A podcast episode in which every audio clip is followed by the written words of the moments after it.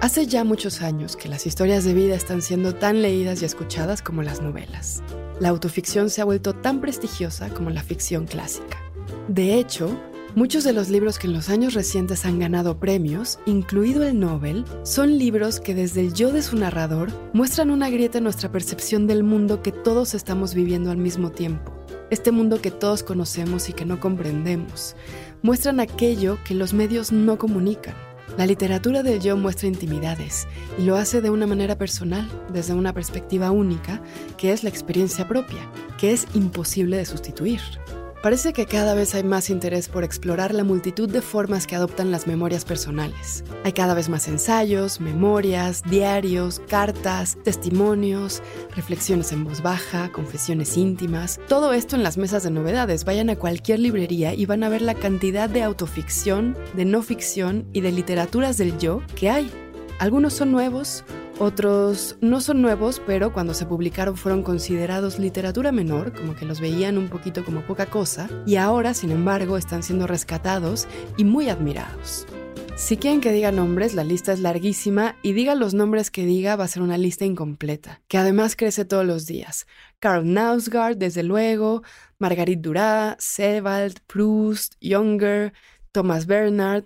Si vamos a Latinoamérica está desde luego Mario Lebrero, Gabriela Wiener, Alejandra Costamaña, Julio Ramón Ribeiro, que es uno de mis favoritos, Clarice Lispector, Guadalupe Nettel, María Negroni, todos ellos han explorado desde diferentes perspectivas sus vidas y el modo de escribirlas.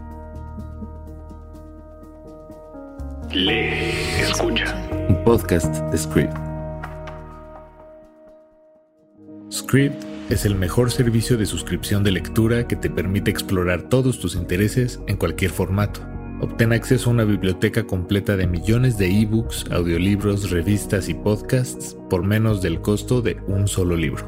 Ingresa a prueba.script.com diagonal escucha podcast en donde encontrarás un código de promoción para acceder a Script durante 60 días por solo 19 pesos es prueba.script.com diagonal escucha podcast en donde encontrarás un código de promoción para acceder a Script durante 60 días por solo 19 pesos. En Script hay por lo menos tres audiolibros de este estilo que a mí me han vuelto loca en diferentes momentos. Uno de ellos es Memorias por correspondencia de la pintora colombiana Emma Reyes, que debo decir que es uno de mis libros favoritos del mundo mundial. Es un libro con las cartas en las que ella le cuenta su historia de vida a un amigo, le cuenta que ella y su hermana fueron abandonadas y llevadas a un orfanato de monjas, le cuenta de cómo era la vida en el convento, de los castigos, de las alegrías, de la soledad, de los descubrimientos, y todo en un lenguaje absolutamente coloquial, con una capacidad deslumbrante realmente muy impresionante de recuperar la inocencia de aquella niña huérfana que alguna vez Emma Reyes fue. Memorias por correspondencia es un libro y audiolibro hermosísimo, tristísimo también, debo confesar, y que si yo fuera presidente haría que todos los mexicanos lo leyeran.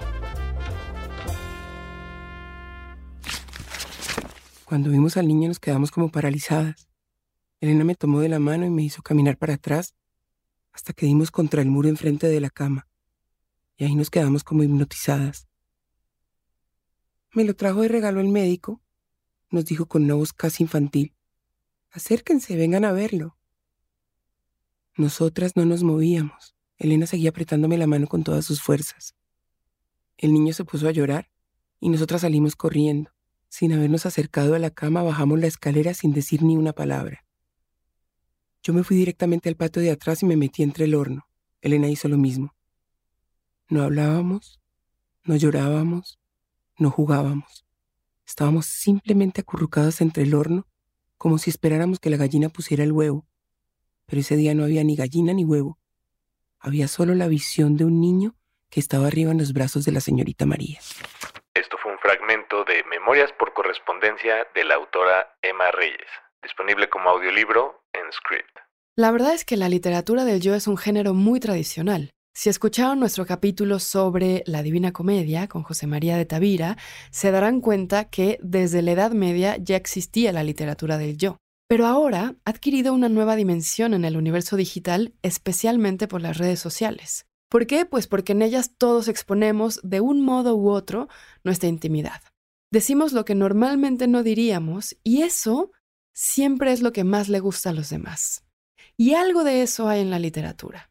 La literatura además siempre ha estado muy atenta a los otros medios y otros lenguajes con los que comparte su presente. Y a mí la verdad es que me parece muy bien. Sí es cierto que detesto bastante el escenario al que nos sometemos en las redes sociales. Detesto la tiranía de los likes. Odio la aprobación externa. Odio esa desesperación por ser alguien con A mayúscula en ese universo que ni siquiera existe. Pero me parece muy bien que si las redes sociales te ayudan a encontrar esa voz narrativa, esa otra personalidad que distingue qué contar, por qué contarlo y cómo contarlo, entonces las redes sociales pueden ser un gran laboratorio. Es cierto que muchos de nosotros posteamos en las redes sociales porque estamos buscando el aplauso fácil de los demás, lo cual es bastante terrorífico. Y creo que esa misma voz tuitera o facebookera no puede escribir un libro entero de tweets, o tal vez sí se puede, de hecho seguramente existe, pero la literatura en cambio busca un yo más reflexivo, más empático que el de las redes sociales, y sobre todo un yo menos reactivo y más contemplativo, un yo capaz de llegar a áreas íntimas del escritor que se abran a una intimidad común, que se abran a un sentimiento o acontecimiento colectivo que podamos compartir todos los lectores o escuchas en el caso de audiolibros y que nos haga ser mucho más conscientes del mundo en el que vivimos. En este programa hablamos de dos audiolibros que para mí son excelentes representaciones de la literatura del yo. Son muy distintos entre sí. Uno es El trabajo de los ojos de la escritora argentina Mercedes Halfon, con quien conversaremos más adelante. Y el otro es Las pequeñas virtudes un clásico de la escritora italiana Natalia Ginsburg. Hablamos de narrativa personal no solo porque es quizá hoy la narrativa más leída o escuchada, también porque es la oportunidad para que cualquiera de nosotros haga literatura con el material más familiar, el más cercano, nuestra propia historia. Para empezar a hablar de literatura del yo, me gustaría partir por Vivian Gornick. Ella es una de las escritoras más importantes de nuestros tiempos. Empezó en los años 70 ejercitándose en un tipo de crónica periodística personal en el Village Voice, en Nueva York.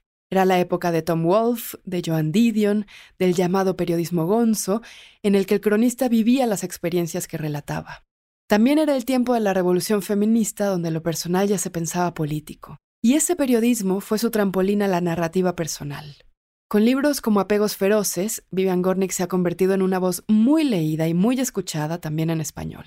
En Apegos Feroces relata la relación con su madre, la codependencia a veces destructiva, siempre cáustica, que durante décadas las unió en el Bronx bullicioso y empobrecido de los años 50 y 60 del siglo pasado.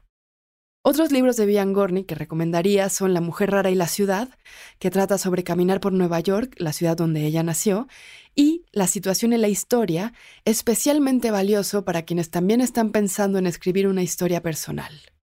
Este libro, que es una especie de Biblia para muchísimos escritores, empieza con el recuerdo de una escena. Está ella en un funeral y en ese funeral diferentes personas pasan al micrófono para decir algo sobre la persona fallecida que es un amigo. Todo el mundo, de una u otra manera, la conmueve y la hace recordar a su amigo. Pero hay una persona en especial que la hace llorar y se pregunta por qué. ¿Qué tenían las palabras de esa persona que le hicieron recordar a su amigo recién fallecido y que le hicieron estremecerse como ninguno otro de los que habló? Y a partir de esa escena se propone analizar qué es lo que hace un buen relato serlo, partiendo de la idea de que todos tenemos buenas historias que contar y que a todos nos ha pasado algo realmente muy interesante y que lo que tenemos que encontrar es la manera más atractiva de contarlo. Para Gornick, cualquier relato, real o ficticio, tiene una situación y una historia. La situación es el contexto, son las circunstancias, incluso la trama, mientras que la historia es lo emocional, es la experiencia del escritor, es la perspectiva, la sabiduría, es eso que uno puede decir al respecto. En la escena del funeral, la situación es que un hombre ha fallecido. La historia es lo que ese hombre nos puede hacer recordar. La clave reside en esa combinación entre los hechos y quien los narra, la mezcla entre el acontecimiento y la voz que le da vida. Hay algo que para mí es muy valioso, estética y políticamente, de la narrativa personal, y es que nadie puede suplantar la voz de quien escribe. el escritor le da rienda suelta a su mirada y ejerce un derecho que es el derecho a usar tu propia voz. En ese sentido, la narrativa personal es muy valiosa porque es la voz de quien lo vivió y no de quien interpreta la experiencia de quien lo vivió. No se trata de la apropiación, como ha sucedido durante tanto tiempo y en tantas circunstancias. En el caso de los libros escritos por mujeres, además, siempre se afirma que hay muchísimas maneras de ser mujer fuera de los modelos y de los estereotipos que nos han enseñado a cumplir para ser aceptadas. Entonces hay algo muy valioso en ese dejar ser al otro. Volviendo a lo de Gornick, de la situación en la historia, en el trabajo de los ojos, Mercedes Halfon nos plantea una situación, la enfermedad o los padecimientos de los ojos. En su caso es el estrabismo, que es una enfermedad hereditaria en su familia, casi una maldición familiar, y narra la identidad a la que desde niña la sometió el estrabismo y el modo en el que este problema y un recorrido por todo tipo de tratamientos y médicos la llevó por una experiencia de vida específica hasta recalar en la literatura.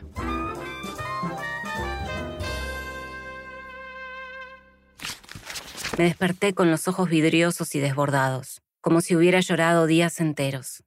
Fui a una guardia temiendo algún virus serio, pero me explicaron que se trataba de una hinchazón en la raíz de las pestañas. El tratamiento consistía en untarme un gel que me dejaba mirando a través de una nube densa, como si me hubiesen recetado un estado de melancolía.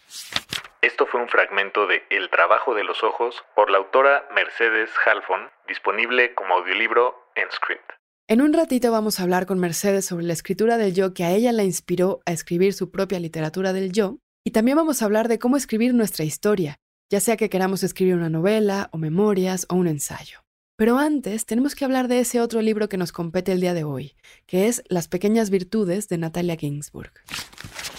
Yo tengo los zapatos rotos y la amiga con la que vivo en este momento también tiene los zapatos rotos. Cuando estamos juntas hablamos con frecuencia de zapatos.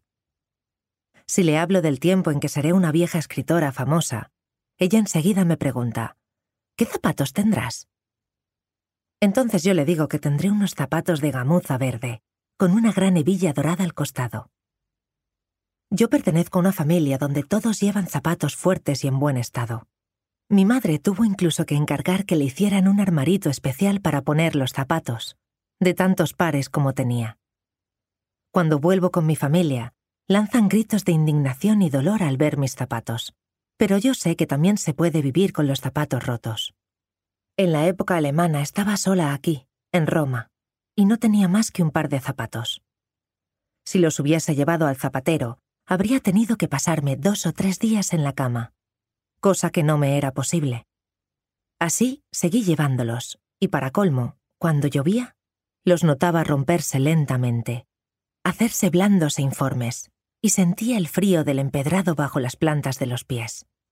Es por esto por lo que incluso ahora llevo siempre los zapatos rotos, porque me acuerdo de aquellos y, en comparación, no me parecen tan rotos. Ese fragmento viene de Las pequeñas virtudes de Natalia Ginsburg, un audiolibro importantísimo para quienes escribimos en este género híbrido que es el ensayo, la autobiografía, las memorias, la autoficción, la correspondencia, el testimonio. Natalia Ginsburg nació en 1914 en Palermo, en Italia. Su madre era católica, su padre era judío, pero ninguno de ellos fue practicante. De hecho, ella fue criada ajena a la religión y su padre fue apresado en la Italia de Mussolini por sus ideas antifascistas.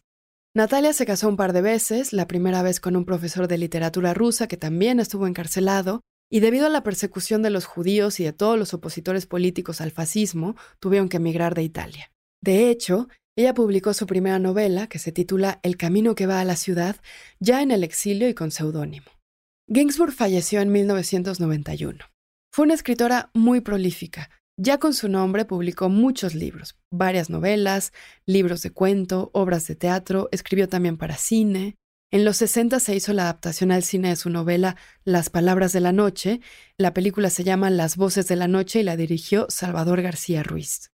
Ginsburg también ganó, entre muchos otros premios, el premio Estrega por Léxico Familiar, que es una novela autobiográfica que se ha convertido en todo un referente de la narrativa personal y que creo que es su libro más leído o escuchado. Una de las grandes virtudes de la literatura de Natalia Ginsburg, y sin duda una de las razones por las que sus libros y audiolibros son tan populares, es que su lenguaje es muy ligero, es amigable, es sencillo, pero es muy pulido. Es un lenguaje muy natural, pero que debe haberle requerido muchísimo trabajo. Y lo otro es que sus descripciones son de lo cotidiano, el entorno familiar, por ejemplo. Ella siempre está buscando escenarios domésticos, escenarios realistas. Entonces nos está hablando de algo que ya conocemos o de algo que fácilmente podemos imaginar, pero al mismo tiempo logra una profundidad muy peculiar en nuestra relación con lo más inmediato, con esos elementos de nuestra vida cotidiana, como pueden ser los objetos que nos rodean, las paredes de nuestra casa, las personas con las que nos cruzamos constantemente en la calle, nuestros vecinos, nuestra familia.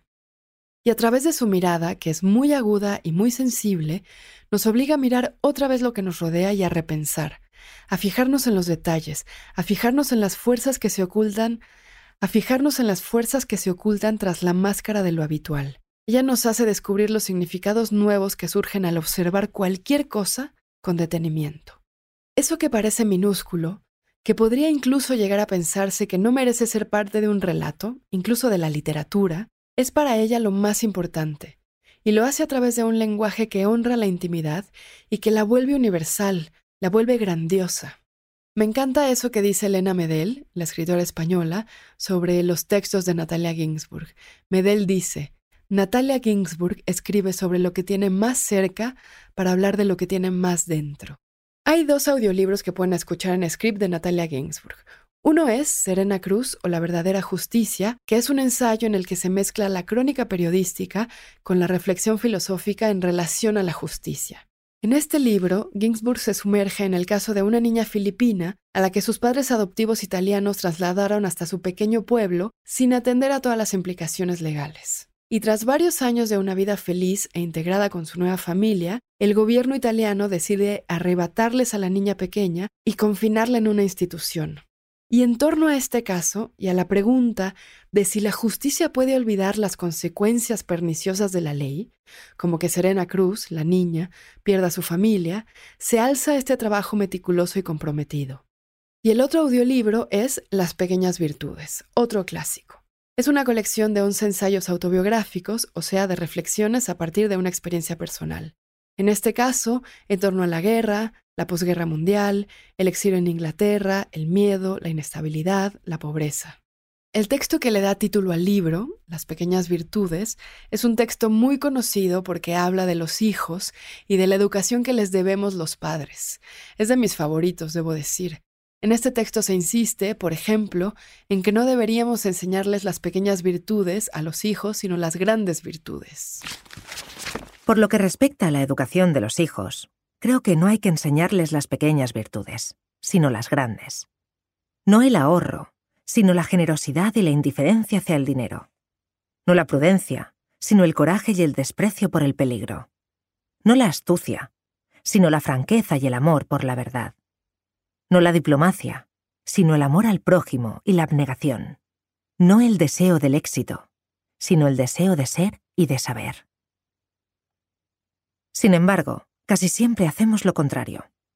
Nos apresuramos a enseñarles el respeto a las pequeñas virtudes, fundando en ellas todo nuestro sistema educativo. De esta manera elegimos el camino más cómodo, porque las pequeñas virtudes no encierran ningún peligro material, es más, nos protegen de los golpes de la suerte. Olvidamos enseñar las grandes virtudes y, sin embargo, las amamos, y quisiéramos que nuestros hijos las tuviesen, pero abrigamos la esperanza de que broten espontáneamente en su ánimo. Dice que lo grande se puede contener en lo pequeño, pero lo pequeño no puede contener de ninguna manera lo grande, y que no podemos educar a nuestros hijos como nos educaron a nosotros nuestros padres, porque nuestros hijos ya tienen necesidades diferentes.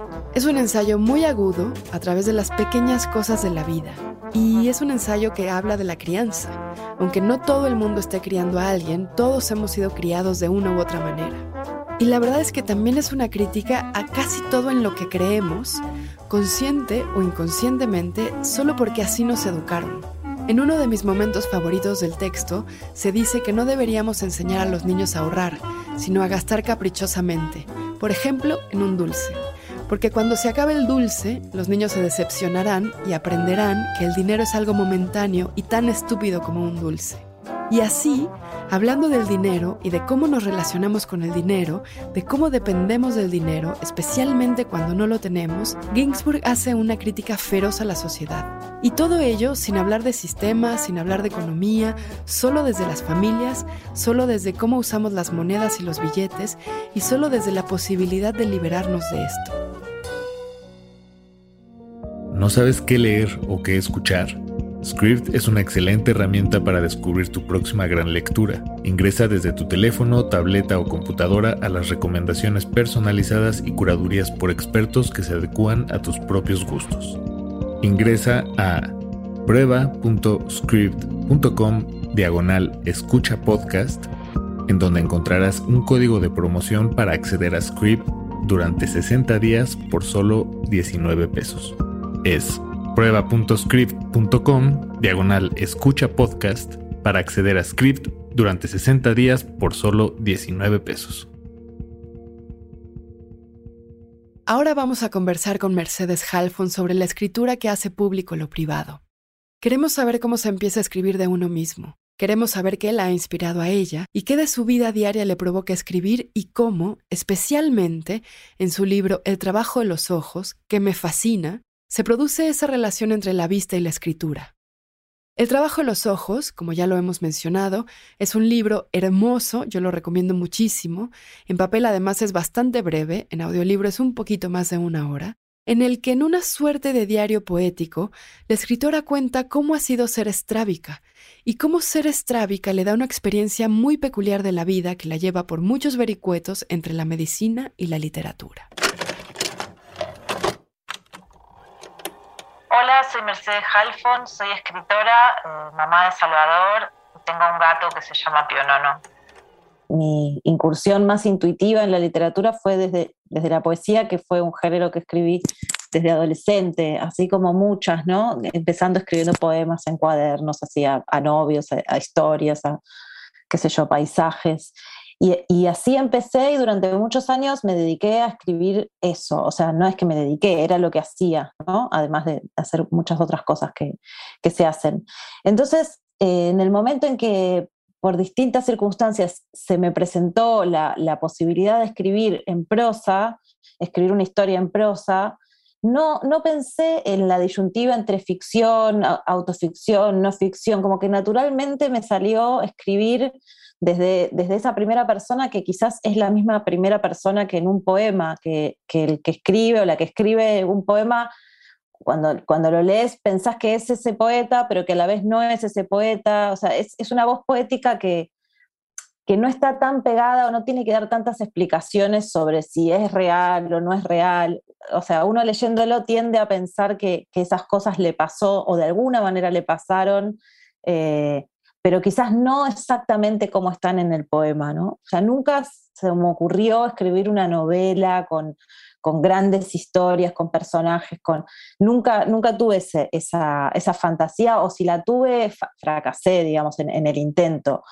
Me salió más este, este, primer libro, que es El trabajo de los ojos, que es un texto bastante autobiográfico, eh, en el que no hablo solamente de mí, sino que hablo de muchas otras cosas vinculadas a la vista, pero casi te diría que fue como el paso natural de, escribir poesía a escribir un texto en primera persona, eh, salió así. Y después, como vos decís, me encontré con que había una enorme tradición eh, que, me habilitaba, que me nutría y que, que me hacía pensar en, en eso, ¿no?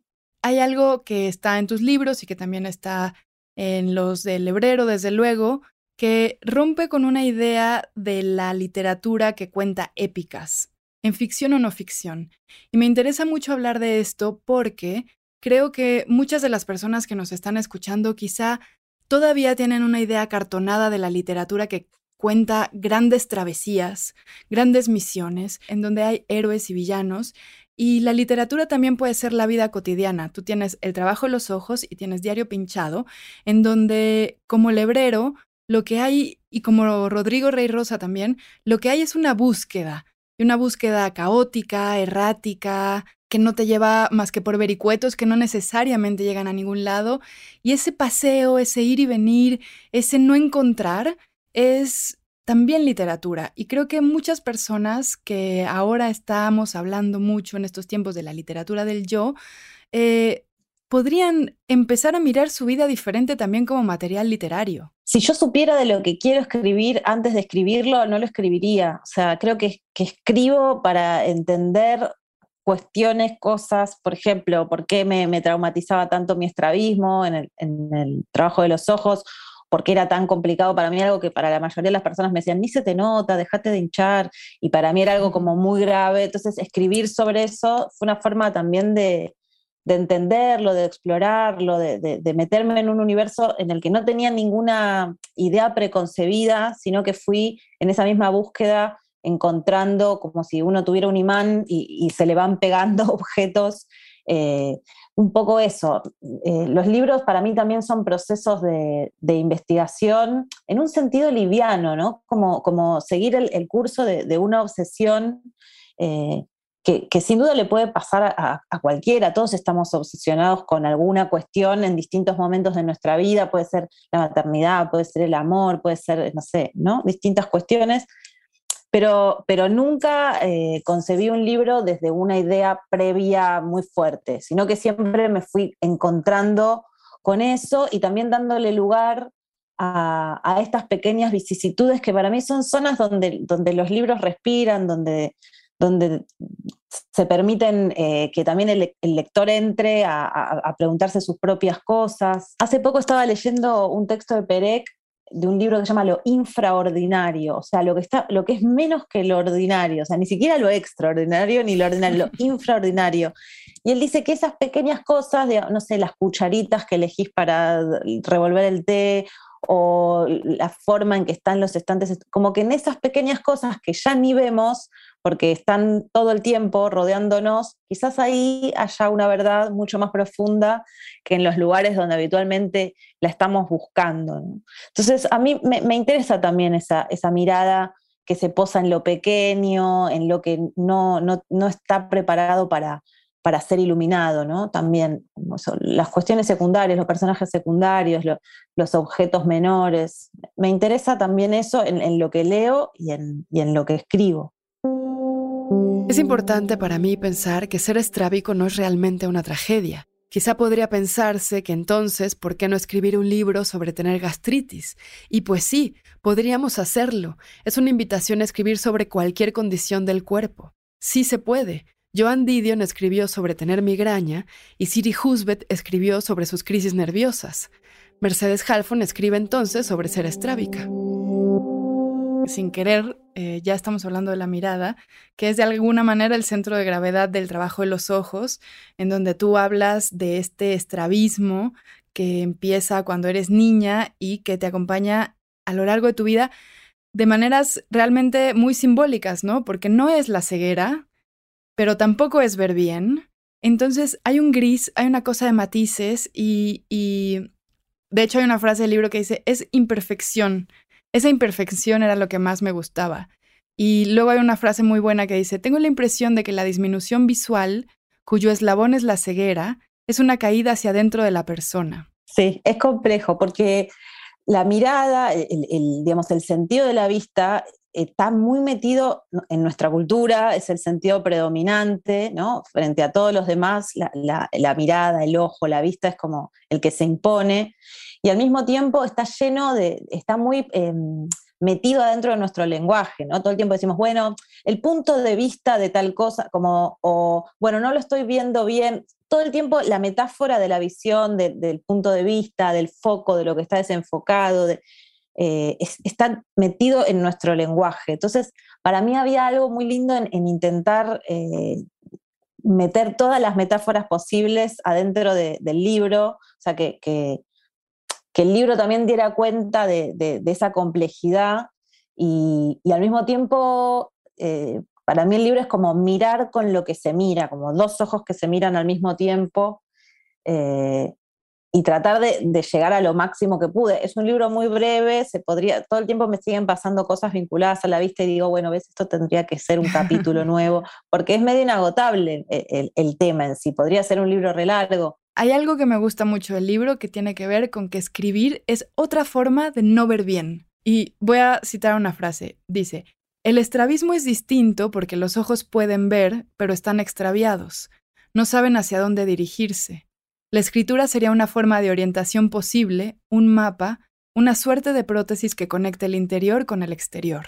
Sí, porque para mí escribir también es una forma de, encontrarle sentido a las cosas. Por ahí es muy obvio lo que digo, pero por lo que te decía al principio, o sea, cuando un tema, no sé, yo ahora estoy escribiendo una novela nueva, estoy totalmente perdida, pero escribo y me siento cada día en la computadora, aunque sea una hora, para, para intentar encontrar ese rumbo.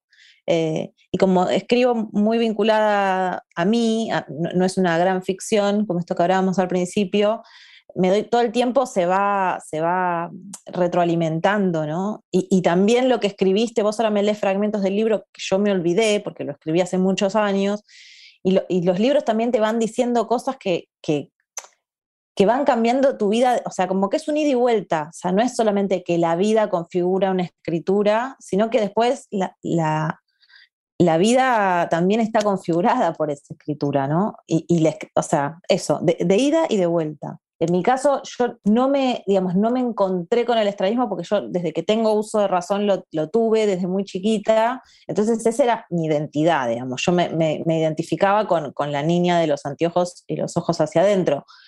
Lo bueno de, de haber escrito el libro es que siento que que, haberme metido en ese proceso y haber, haberlo escrito, le cambió el signo, o sea, le cambió el signo a lo, que sentía. Y no por, una cuestión catártica de, uh, me saqué de encima el problema, sino porque al haberlo pensado, al haberlo reflexionado, al haber incluso hecho un, poco de humor, ¿no? También me, pasó, me pasó veces que, lo leía y, la gente se reía y yo decía, ah, esto es gracioso, no me fui dando cuenta con el tiempo o esto genera empatía leía, la primera vez que lo leí, leí un fragmento, se me acercó un montón de gente y no me decía, bueno, yo no, no escucho bien de un oído, o bueno, yo soy rengo, como que todos tenían algo que, con lo que, que era otra cosa, pero con la que empatizaban con lo que yo contaba.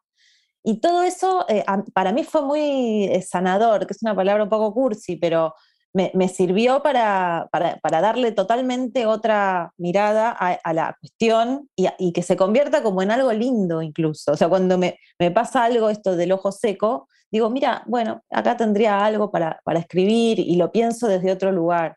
Entonces, eh, en ese sentido, la, identidad nueva vino dada por, por la literatura.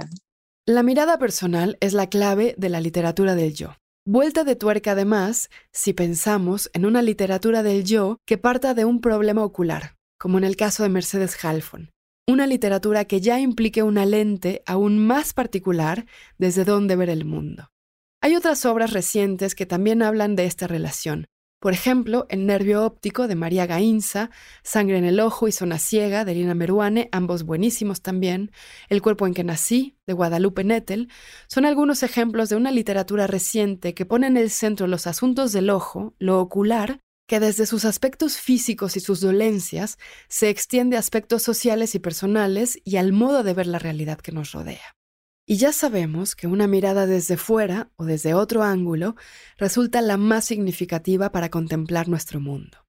¿Qué le dirías a alguien que te está escuchando hablar y se le antoja, porque ya encontró cuál es la disfunción que le inspira, escribir? ¿Cómo empezar por algún lado? Leer mucho, o sea, siempre, siempre la lectura es, es una fuente de inspiración enorme, ¿no? Leer para escribir.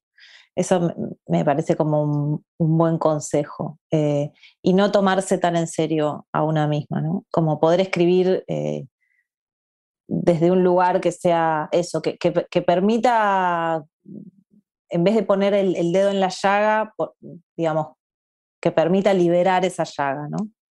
Algo así. Pero leer, para cualquiera que quiera escribir, me parece que es el primero y obligado consejo.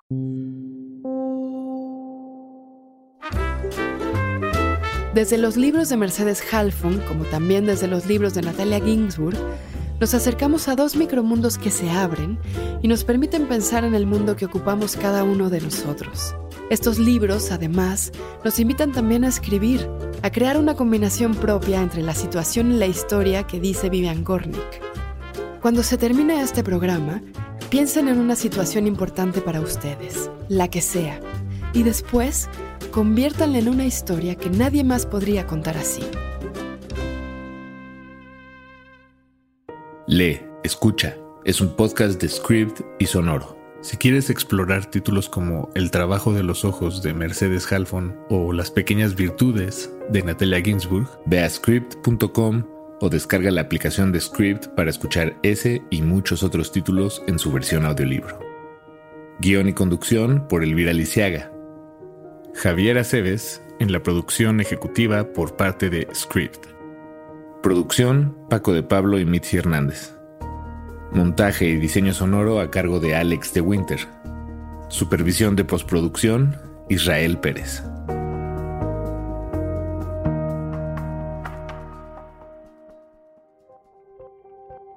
Ingresa a prueba.script.com diagonal escucha podcast, en donde encontrarás un código de promoción para acceder a Script durante 60 días por solo 19 pesos es prueba.script.com diagonal escucha podcast en donde encontrarás un código de promoción para acceder a Script durante 60 días por solo 19 pesos.